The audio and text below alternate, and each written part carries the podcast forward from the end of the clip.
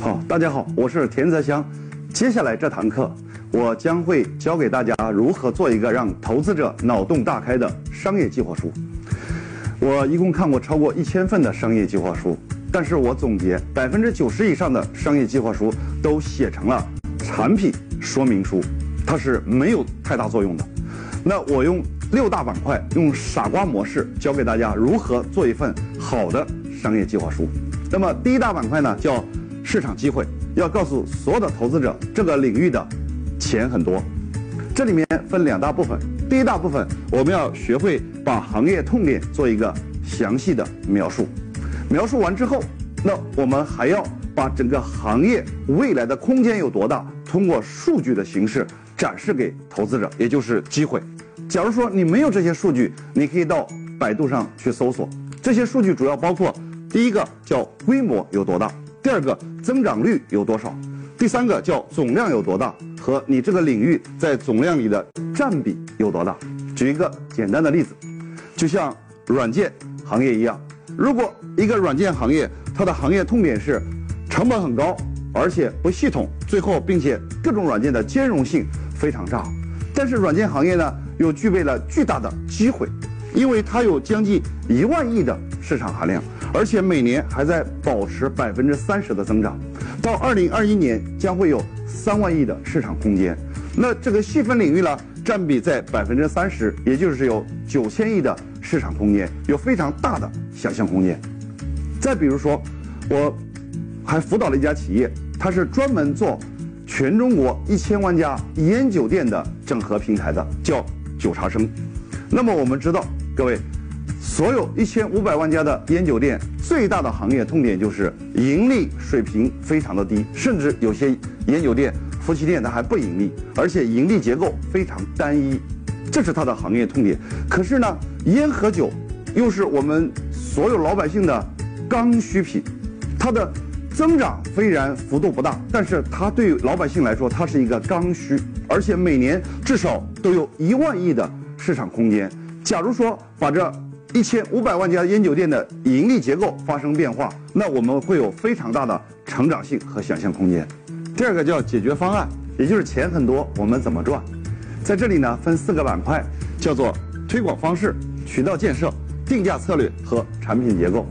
我拿九茶生为例，它整合的是传统的烟酒店，所有的传统的烟酒店。它的传统做法就是坐店等客，而且产品非常单一，盈利结构非常的单一。那九茶生呢，就把烟、酒、茶和大健康养生产品融合做了一个集成店。然后呢，它的推广方式呢，就是以药食同源来在线上做社群。然后，原来线下的店，从卖货的性质变成了体验店。这是它的推广方式。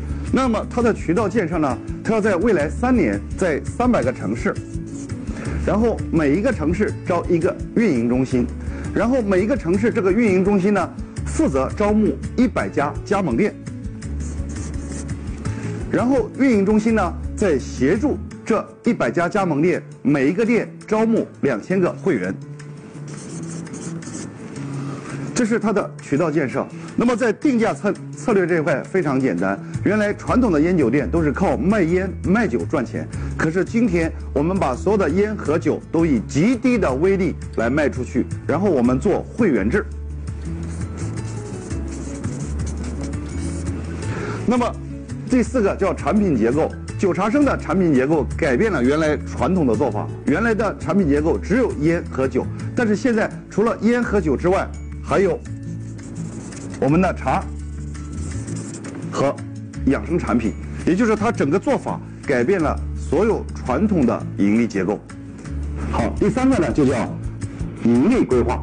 前面我们讲了钱很多怎么赚，这里呢我们就讲能赚多少。这里分四大战略：入口、平台、跨行和生态。我以九长生为例，九长生的一点零入口战略，它。讲究的是药食同源的知识体系，做知识付费的社群打造，那么他打造社群的目的不是为了赚钱，是为了帮线下的实体店来引流。所以说，它的入口战略这一块不做盈利点的规划。再看它第二个叫平台战略，它的平台战略有两个盈利点，第一个叫现金流，第二个叫平台的扣点。那我们来看一下，现金流就是现金在你账上所产生的金融价值。它在三百个城市招募运营中心，每个运营中心招募一百家加盟店。那我们来看一下，现在北京七家样板店平均每个月的流水呢，每个店都是八十万左右。那我们来看一下，如果说三百乘以一百再乘以八十万，那么基本上每个月有两百四十亿的流水。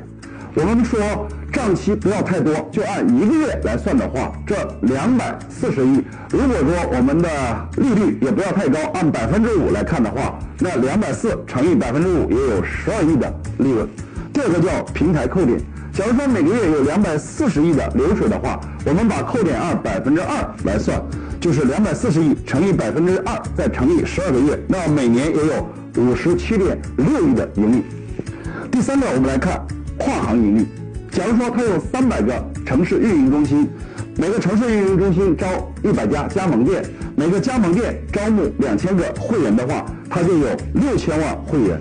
换句话说，这六千万会员，我们通过跨行的茶叶和养生产品，每一个会员每个月我们只赚十块钱的话，十二个月下来七十二亿的跨行利润。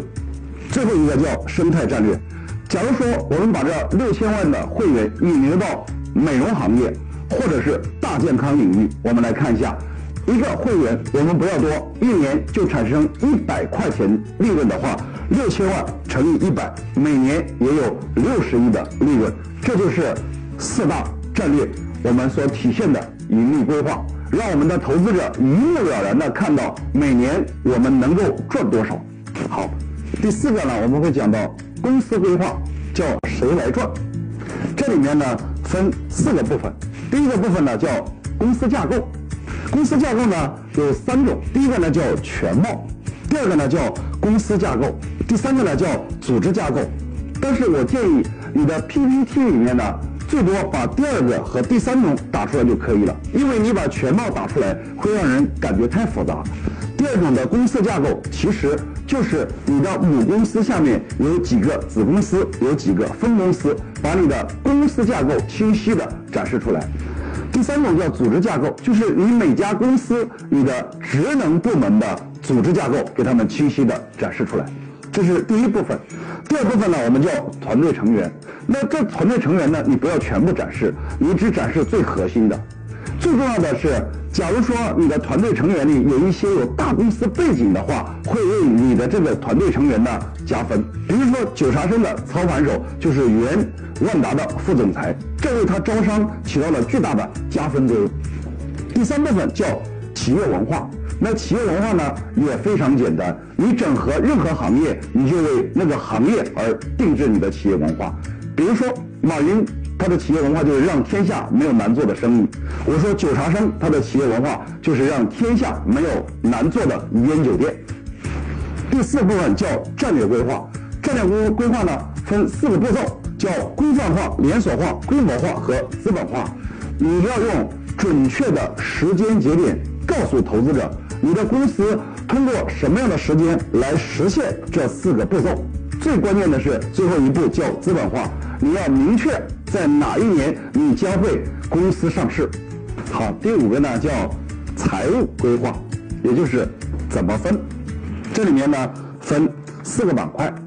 第一个呢我们叫投资计划，也就意味着你要融的钱到底用到了什么地方。那这里有几个借鉴的，比如说像人才引进、渠道建设、技术创新、品牌建设、创新业务等等等等。那么只有一个标准。一定要让投资者感觉到你是轻资产轻运营，千万不要让他感觉到你在重资产和重运营。第二个呢叫估值变动，也就是你要把这几年你公司的估值的高低给明确的细分出来。比如说，你可以告诉投资者，你二零一七年是估值五千万，到了二零一八年就估值一个亿。那么二零一九年你会估值两个亿，到二零二零年估值五个亿，一定要让他感觉你的公司的市值在不断的拔高。原来没有机会进来，现在如果再不把握，未来市值会更高。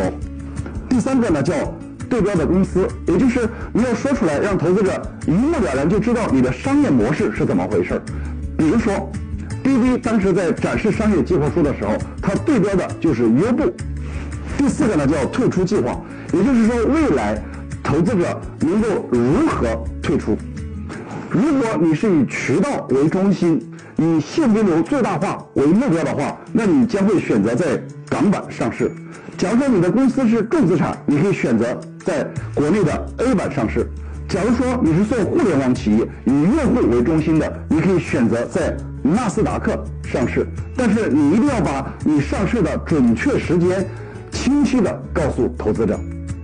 好，第六个叫辅助的相关资料。第一个我们讲到了钱很多。第二个，我们讲到了怎么赚；第三个，讲到了赚多少；第四个，讲到了谁来赚；第五个，讲到了怎么分。那么第六个，要相信我。这里面分为八个板块。第一个叫用户案例，也就是一定要把用户使用完的变化详细的描述出来。第二个叫渠道案例，也就是说一定要把渠道因为跟我们合作赚了很多钱的这样的案例真实的展示出来。第三个叫公司荣誉，把你这些年公司所获得的所有荣誉尽可能的展示出来。第四个叫相关证件，比如说你的营业执照。第五个，也就是只要能够给你这个 PPT 加分的，包括你的知识产权、商标、专利等等，尽可能的都展示出来。第六个叫财务报表或财务预测，假如说你的账上。钱很多，那你就真实的把财务报表展示出来，让投资者对你有巨大的信心。假如说你账上没有钱，这个时候你要做未来的财务预测，让投资者对你的未来有信心。